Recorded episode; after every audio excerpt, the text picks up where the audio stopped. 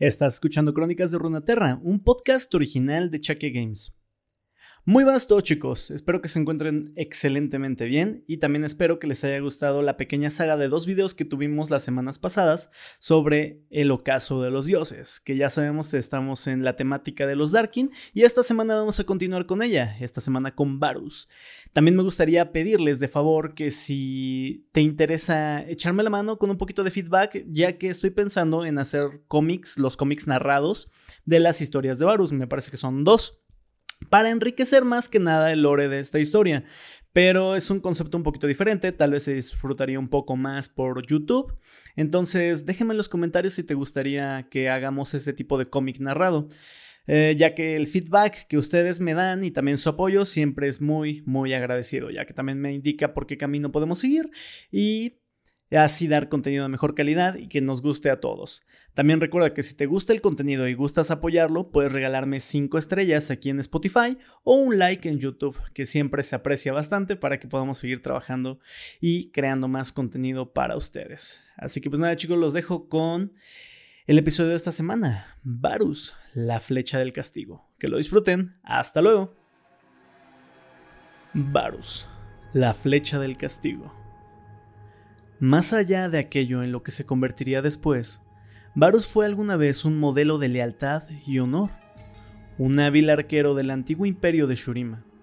Fue destinado como el protector del templo en los estados orientales y llevó a cabo este sagrado deber sobre todo lo demás.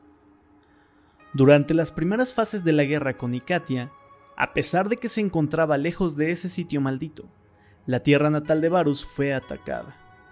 Mientras otros protectores abandonaron sus puestos para unirse a la defensa de las aldeas remotas, él permaneció solo, gritando angustiado con cada flecha que soltaba, pues había elegido cumplir sus juramentos en vez de regresar a su hogar para proteger a su propia familia. Los emisarios de la hueste ascendida lo encontraron arrodillado en una meditación solemne entre los cadáveres de sus enemigos. Se decía que su fría mirada incomodaba incluso a los dioses guerreros, pero, aún así, en reconocimiento a su noble sacrificio, a Varus le ofrecieron un lugar entre sus filas. Como uno de los grandes ascendidos, fue totalmente consumido por su búsqueda de venganza, en contra de los Icatianos y las criaturas del vacío que habían liberado. Es probable que Varus no haya entendido del todo la victoria de Shurima en esa guerra, ni la caída del imperio algunos siglos después, debido a la torcida que estaba su mente. Las atrocidades se desdibujaban unas a otras, dejándolo como un asesino cruel y reservado, reconstruido y enviado a la batalla por su degenerada hermandad en incontables ocasiones. Su nombre era causa de temor a lo largo de todo el mundo conocido. Los Darkin en guerra entre ellos mismos, destruyeron a todo aquel que se les enfrentaba.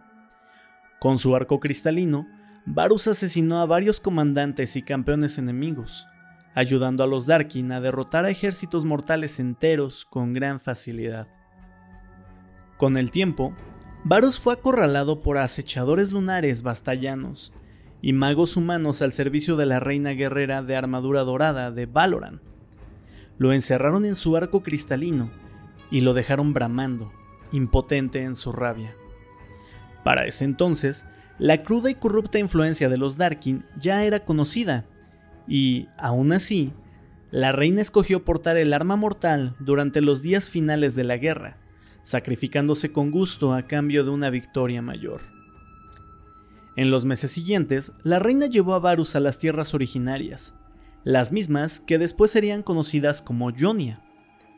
Ahora, convertida en una monstruosidad debido al poder del arco, su último acto consistió en ordenarle a sus seguidores que la enterraran viva en un pozo oscuro, sumida en las profundidades, debajo de un templo de montaña mirando hacia la aldea de Payas. Allí, Varus fue encarcelado, tanto por la magia natural de Jonia como por los ministerios rituales de los guardianes del templo. El arco permaneció oculto durante siglos, desconocido, intacto, prácticamente olvidado, hasta que los invasores noxianos atacaron las tierras originarias. Dos cazadores de bestias, Balmar y su luz del corazón, Kai, pelearon contra la primera oleada del templo de Payas.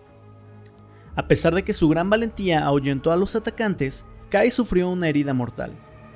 Desconsolado, Val lo llevó adentro, creyendo que la magia prohibida del pozo podría sanarlo.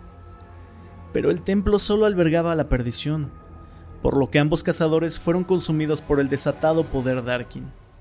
La materia de sus cuerpos fue desenmarañada y unida en un conjunto para confeccionar un nuevo cuerpo, apto para liberar a Varus de su encarcelamiento. Lo que emergió del pozo fue una criatura unificada, pálida e inhumanamente hermosa, mitad humana y mitad Darkin. Más de mil años después, Varus renació.